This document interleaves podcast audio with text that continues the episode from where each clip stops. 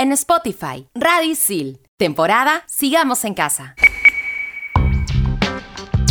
Ladies and gentlemen, bienvenidos a un episodio más de Expansión Geek temporada Sigamos en Casa por Radisil. En este programa hablaremos de todo Destiny 2. ¿Qué tal gente? Aquí Felipe El C reportándose y esperando que estén bien porque hoy hablaremos sobre las criptomonedas. ¿Qué onda jugadores? Les saluda Jonaves y en esta partida nos enfrentaremos contra el Samsung Smart Monitor. Manda partida. Level 1. Hadouken! Monster kill! Level 2. Oculus Repairer. Fatality. Level 3. His name is John C. Level 4. This is Sparta! Level 5. Dracaris. Game over. Radio Isil presenta Expansión Geek.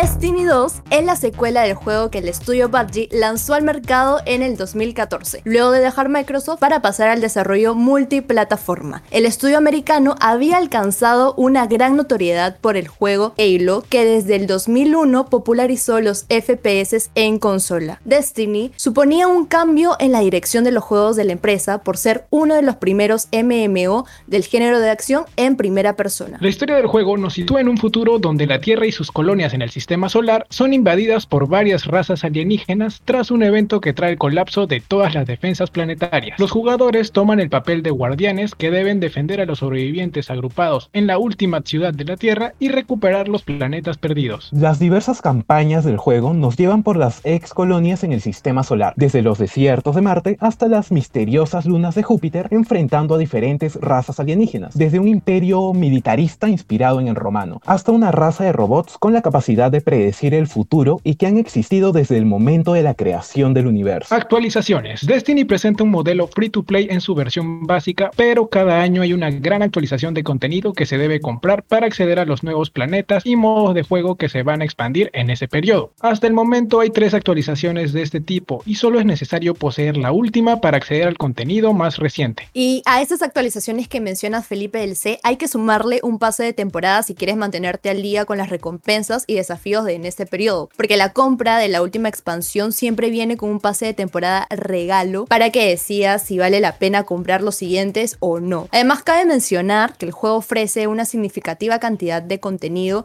en su modo free to play, entre ellos están los planetas, una mazmorra, el modo contra otros jugadores y hasta un raid. Quiero agregar que al momento de su lanzamiento la recepción de Destiny fue muy polarizante. En ventas mantienen récord Guinness como el lanzamiento más exitoso de una franquicia de videojuegos, pero la recepción crítica no fue la mejor. Si bien se reconocía lo sólida y adictiva que era la jugabilidad, la historia resultaba confusa, el progreso difícil y el componente social no se llegaba a justificar. En cuanto a la jugabilidad, Destiny es un shooter de primera persona donde el uso de las armas se combina con la habilidad propia de cada personaje. Esto quiere decir que su jugabilidad es bastante vertical, permitiendo atacar o ser atacado de diversos ángulos en el mapa. Si bien las armas no se pueden modificar como en otros juegos, las armaduras y habilidades se pueden combinar para fortalecer ciertas características como generar campos de fuerza, hacerte invisible para emboscar enemigos o facilitar los ataques cuerpo a cuerpo. El enfoque MMO del juego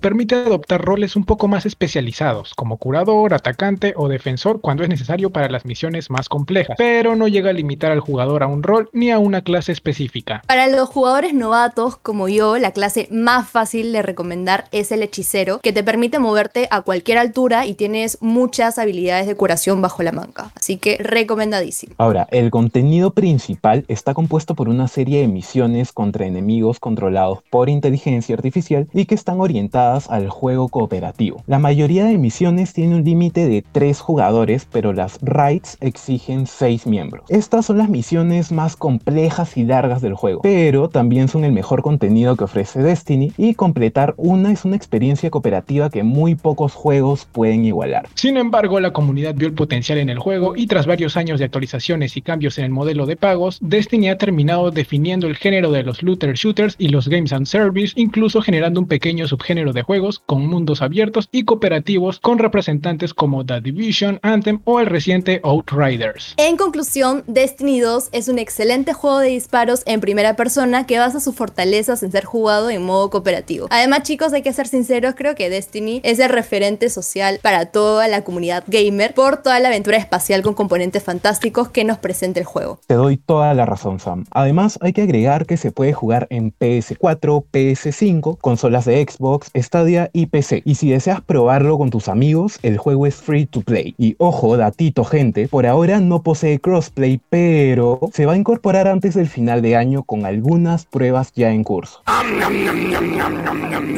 Expansión Geek. Y como recomendación geek del programa, yo me pongo en modo streamer y les recomiendo el canal de iFrost Bolt o a Genderman Jake por Twitch. Con ellos vas a descubrir muchos hacks necesarios, justos y necesarios para Destiny 2. Pero, alerta spoilers, debes manejar un poco el inglés para ver sus streams. Así que ya sabes, igual nunca está de más aprender o practicar el inglés viendo streams o viendo cosas que nos gustan, ¿no? Pero si ya el inglés no es lo tuyo, puedes ver el canal de Sahar que hace también transmisiones en español. Así que les dejo el datito por ahí. Mi recomendación es súper sencilla, ya que Destiny 2 se trata de un videojuego que trae el multijugador. Les sugiero que al momento que estén jugando lo hagan con una conexión cableada a la red, así evitan que justo en plena partida pues se vaya la conexión y bueno, el mal humor puede llegar, ¿no? Esta vez quiero recomendarles que si van a jugar Destiny 2 en PC, lo hagan con el joystick Xbox 360 o el nuevo mando de la PS5, ya que ambos te brindan un mejor control sobre tu juego con sus diversas funcionalidades que te van a facilitar bastante la jugabilidad en cada partida. Y ahora mega gente, con estas excelentes recomendaciones le damos pausa a la partida y ya volvemos en el siguiente bloque aquí en Expansión Geek temporada Sigamos en casa por Radio Isil. Datos súper útiles para estudiantes. Estación Isil, obviamente, por Radio Isil. Estrenamos los jueves. Estos son los archivos G1223. 545. En 2008, durante la gran crisis financiera mundial, una persona o un grupo de personas cuya verdadera identidad aún es desconocida se presentó con el seudónimo de Satoshi Nakamoto. Nakamoto publicó un documento técnico llamado Bitcoin en el sitio web de la fundación Peer-to-Peer. En dicho documento manifestaba su visión del dinero electrónico y presentaba por primera vez el concepto de Bitcoin al mundo, siendo así que también nacían las criptomonedas. Se habló Felipe el C y este fue el archivo G12234545. Expansión Geek. Estamos de regreso en Expansión Geek temporada Sigamos en Casa por Radio Isil. En este bloque vamos a discutir un poco sobre las criptomonedas, pero antes quiero contarles que, bueno, últimamente he estado pensando en invertir en ellas, aunque lo dudo un poco. No sé, no sé, como que me da un poco de temor. ¿Ustedes tienen alguna experiencia con ellas o recomiendan alguna? Bueno, Javier, la verdad yo aún no he tenido una experiencia con las criptomonedas, ¿ok? Para serte sincero, pero las he investigado lo suficiente como para en un futuro poder realizar trading con estas. Javier, respondiendo a tu pregunta, saber de criptomonedas está bien, pero invertir en ellas ya es avaricia. Así que primero lo primero tenemos que saber qué son las criptomonedas. Una criptomoneda, criptodivisa o criptoactivo es dinero digital. Eso significa que no hay monedas ni billetes físicos. Todo está en línea. Esto es porque utiliza criptografía fuerte para asegurar las transacciones, controlar la creación de unidades adicionales y verificar la transferencia de activos usando la tecnología de registro distribuido. En cristiano, las criptomonedas son unas monedas virtuales con un sistema de encriptado para que no te hackeen el dinerito que tengas. No es como que ahí le, le ponen los códigos y toda la programación para que finalmente no te hackeen, porque todo lo que está en internet es hackeable, sí o no. En definitiva, Sami. Y al usar criptomonedas, nosotros podemos transferir dinero a alguien en Internet sin un intermediario como un banco y así hacer pagos rápidos evitando los cargos de transacción. Nadie las controla porque proceden directamente de la tecnología blockchain. Por ese motivo existe una controversia respecto a que las criptomonedas tienen que ser de control descentralizado o monedas centralizadas por los bancos centrales u otra entidad. Imagínense. Cabe resaltar que cada criptomoneda es un mundo y el valor de estas divisas no está conectado al comportamiento de una economía en concreto, ya que dependen de la oferta y la demanda de los tokens, por lo que algunas personas podrían adquirir criptomonedas como una inversión, justo como estoy pensando en hacerlo, ¿no? Con la esperanza de que aumente su valor. Y mira, ya que estás súper interesado en comprar criptomonedas, criptomonedas, Javier, las puedes comprar con una tarjeta de crédito o en algunos casos también puedes hacerlo a través de un proceso llamado minería. Y esto se trata en que almacenas en un monedero, en una cartera digital, ya sea en línea, en una computadora o en un soporte físico. Me estoy anotando cada cosa que estás recomendando. Cada tip, cada tip, obviamente. Bueno chicos, ya que definimos los conceptos, qué es, cómo funciona y todo lo demás, entremos a los que son los tipos de criptomonedas, donde en primer lugar tenemos a Bitcoin, que fue creado con la finalidad de ser utilizado como un método de pago que no posee la supervisión gubernamental y es utilizado actualmente como tal, o sea, como método de pago. Luego de su creación, el Bitcoin ha ido ganando la atención del público, en especial durante su ascenso vertiginoso en abril de 2013 y actualmente es considerada la criptomoneda más importante. Luego tenemos a Dogecoin. Es originada en un protocolo Bitcoin modificado con el objetivo de llegar más lejos gracias a que es más barata. Ahora, quiero agregar que esta moneda nace a raíz del meme del perrito Shiba Inu. Para que lo ubiquen mejor, es la raza del perrito fuertecito, ese que es bien musculoso. Excelente referencia como para que la gente se lo, se lo imagine, ¿no? Pero igual es súper conocida en Twitter y ya más adelante vamos a hablar de toda esta polémica de Dogecoin con las Bitcoins y Elon Musk. No diré más spoilers. Por otro lado, tenemos a Ether, que es la segunda criptomoneda con mayor capitalización en el mercado y es usada en la plataforma Ethereum, la cual es un software que permite crear aplicaciones descentralizadas basadas en tecnología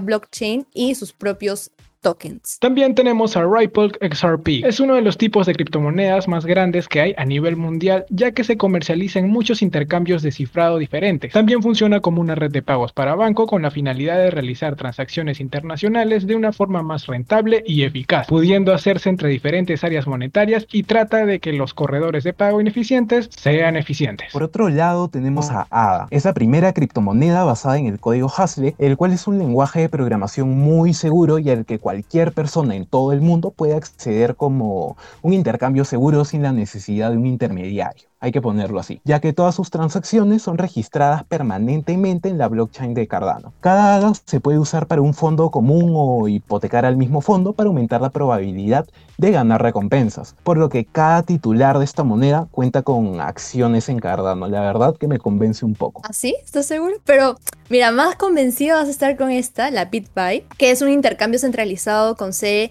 en Estonia y lanzado en el 2014. Se caracteriza por ofrecer tarifas bajas, ojo con esto Javier porque puede interesarte bastante. También tiene depósitos y retiros en cuatro tipos de monedas fiduciarias y en más de 30 criptomonedas. Además, les brinda a sus usuarios aplicaciones móviles con distintos tipos de cuentas, como las que tienen, o sea, una aplicación cualquiera, ¿no? La versión básica, la pro, la corporativa y la OTC en diversos idiomas. Así que si no manejas inglés, puedes verlo en español o si quieres puedes verlo en alemán, el idioma que quieras. Es gracioso que cada vez que hablamos a Sam le toca hablar sobre idiomas, idiomas, idiomas. ¿no?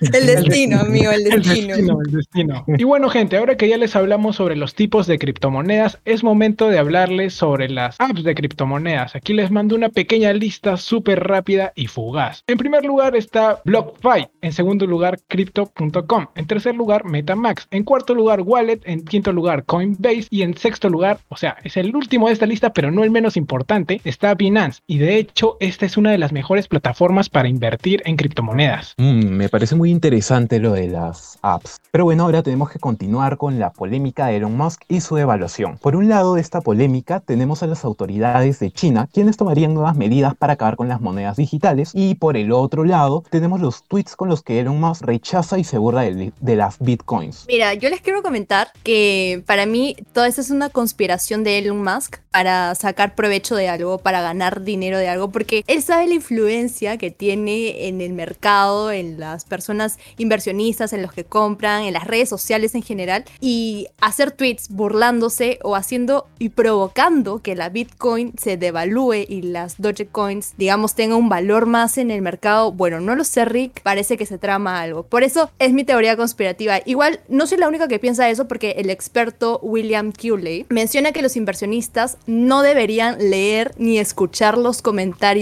de Musk en el sector financiero. Ojo con esto porque es muy importante porque la gente se deja llevar por los comentarios de internet y gente, todo lo que ven en internet no es cierto y muchas cosas son memes y los memes no son ciertos, obviamente. Además, el, el especialista agrega que el hecho de que Tesla aceptara bitcoins como forma de pago era una prueba, así una prueba clarísima de que Musk no entendía nada de bitcoins, porque menciona que las bitcoins es una manera terrible de comprar y vender cosas. Así que Javier, si quieres invertir en bitcoins, jamás, jamás se te ocurra comprar con ellas, porque es como que estas bitcoins finalmente son utilizadas para grandes pagos transfronterizos. Entonces, como que sea un sustituto de las formas normales de pagar las cosas, o al menos por ahora, ¿no? Porque finalmente sí se proyecta que las bitcoins sí sea un método de pago tipo PayPal, ¿no? Que tú pagas con tu dinero digital tu compra que haces en Rappi, imagínate, ¿no? O sea, creo que con el tiempo se van a normalizar las bitcoins, las criptomonedas en general, y va a ser súper, súper chévere porque ya no necesitas sacar tu dinero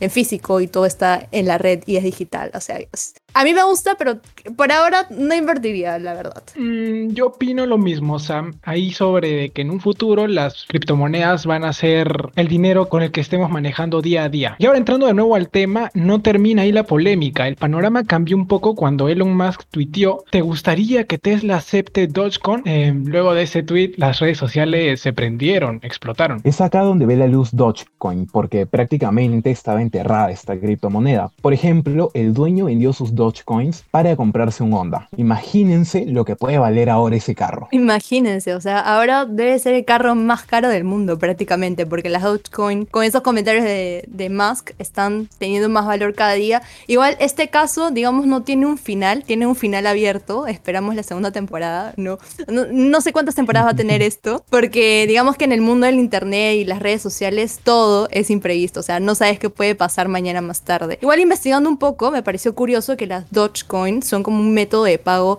en Reddit si es que quieres como ayudar económicamente a los creadores de contenido en esta plataforma. Entonces a mí me parece increíble. Estoy pensando muy seriamente crear memes en Reddit y que la gente me pague por eso, ¿me entiendes? Es como una forma de, ganar dinero. Por otro lado, me parece un chiste las meme coins. O sea, de hecho las Dogecoin son un tipo de meme coins y ahora hay más meme coins y me parece increíble cómo es que la gente, o sea, se la cree y comienza a invertir en ello y finalmente tiene más valor. Parece chiste, pero son criptomonedas. Así que, chicos, yo no sé qué opinan al respecto. Parece chiste, pero es anécdota en realidad.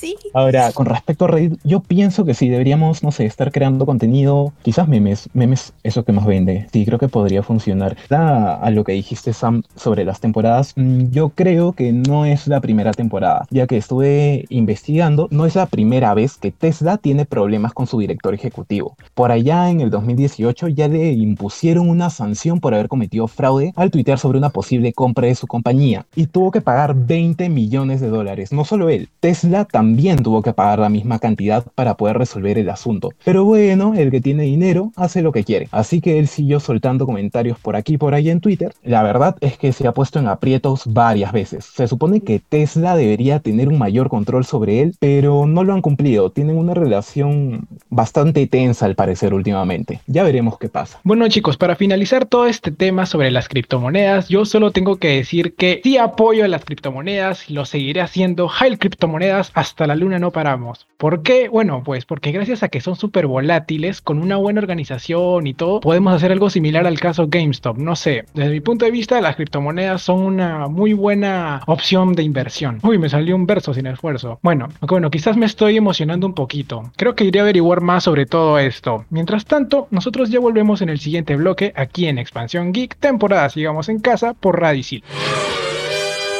Mientras tanto, en Silicon Valley,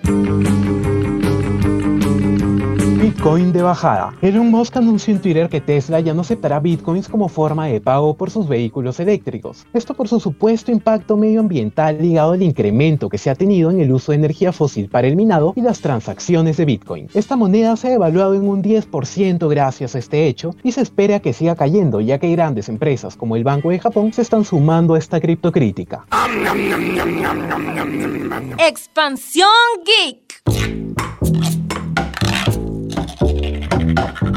Ya estamos de vuelta en este último bloque de expansión geek en donde nos toca hablar de un nuevo producto de Samsung, el cual puede funcionar como televisor o como monitor, pero tiene otros secretos, ¿eh? Para empezar, ¿de qué trata este nuevo producto? Bueno, Felipe, te cuento que en este bloque hablaremos del Samsung Smart Monitor, en la que Samsung apuesta en un innovador concepto de pantalla que reúne un conjunto de funciones excepcionales para el trabajo, los estudios, el entretenimiento en una sola pantalla, o sea, es pantalla para todo lo que necesitas. Los Samsung Smart Monitor vienen a ser un híbrido entre monitor y televisor, que puede usarse conectada al ordenador o como una pequeña Smart TV. Diseñado para satisfacer las nuevas necesidades de los consumidores de hoy en día, Samsung ha actualizado su línea de monitores polivalentes con dos nuevos tamaños y elevando el mínimo de resolución en los más grandes. Por ejemplo, a los modelos que vimos el año pasado, que son los Smart Monitor M5 y el M7, se les añadió un nuevo tamaño, porque por un lado tenemos la gama M5 que ahora también se presenta en un formato Full HD de 24 pulgadas, lo que lo convierte en un Smart Monitor más accesible en términos de tamaño-precio, obviamente. Mientras por otro lado está el Smart Monitor M7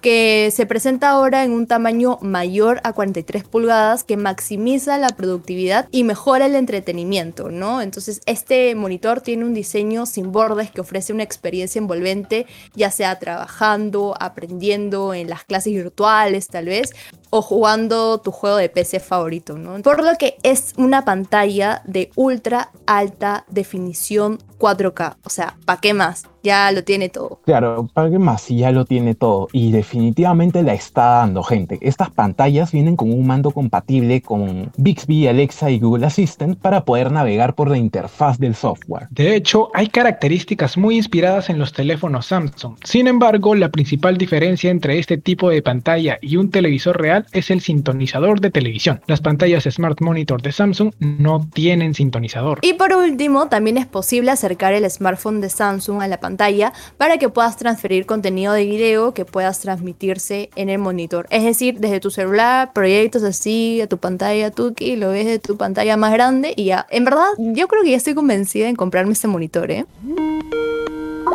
Expansión Geek. Y como bonus acá recomendación, en esta partida les traemos una de mis series favoritas, Love, Death and Robots, segunda temporada. ¿De qué trata? Love, Death and Robots, temporada 2, es una serie antológica en donde cada capítulo es independiente y autoconclusivo. En esta colección de historias animadas cortas encontrarás desde ciencia ficción hasta fantasía, horror y comedia. ¿Por qué verla? Bueno, desde mi punto de vista, yo recomiendo verla porque tiene una animación increíble, llegando al punto en donde algunos personajes humanos parecen reales. Increíble la animación que tiene. Además, en cada capítulo hay un estilo de animación diferente y también una narrativa dis- distinta, ¿no? Por lo que hace único cada capítulo. Increíble. En mi humilde opinión, creo que eso es algo que le da un super plus también a la serie. Hace que sea muy distinta a cualquier otra que esté presentando, bueno, su plataforma, ¿no? Sin embargo, lo realmente divertido es descifrar y analizar el mensaje que cada corto nos busca transmitir. Si bien algunas historias se pueden centrar más en el entretenimiento o contexto que quieren plantear, otras tienen ideas muy potentes. Incluso hay capítulos con una misma temática, pero abordados desde una perspectiva diferente. La verdad es una serie súper volada y que yo la recomiendo al 100%. Y finalmente, ¿en dónde lo puedo ver? Puedes al ser una serie original, puedes encontrarla en Netflix. Con esta excelente recomendación terminamos esta partida, pero no sin antes recordarte que Destiny es un excelente juego para que disfrutes el fin de semana. Se desconecta Jonaves, chau chau mega gente. Mi querida people, yo también me voy haciéndoles recordar que si hacer transacciones rápidas quieren manejar criptomonedas, deben. Cuídense. Sammy la Tortuga se despide y recuerda que si eres gamer de PC puedes, o mejor dicho, debes ahorrar para comprarte una Samsung Smart Monitor. Esto fue todo por Expansión Geek temporada Sigamos en Casa por Radio Isil. Game over.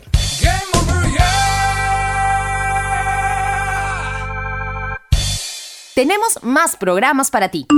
Sigue escuchando Radio Isil, temporada Sigamos en Casa.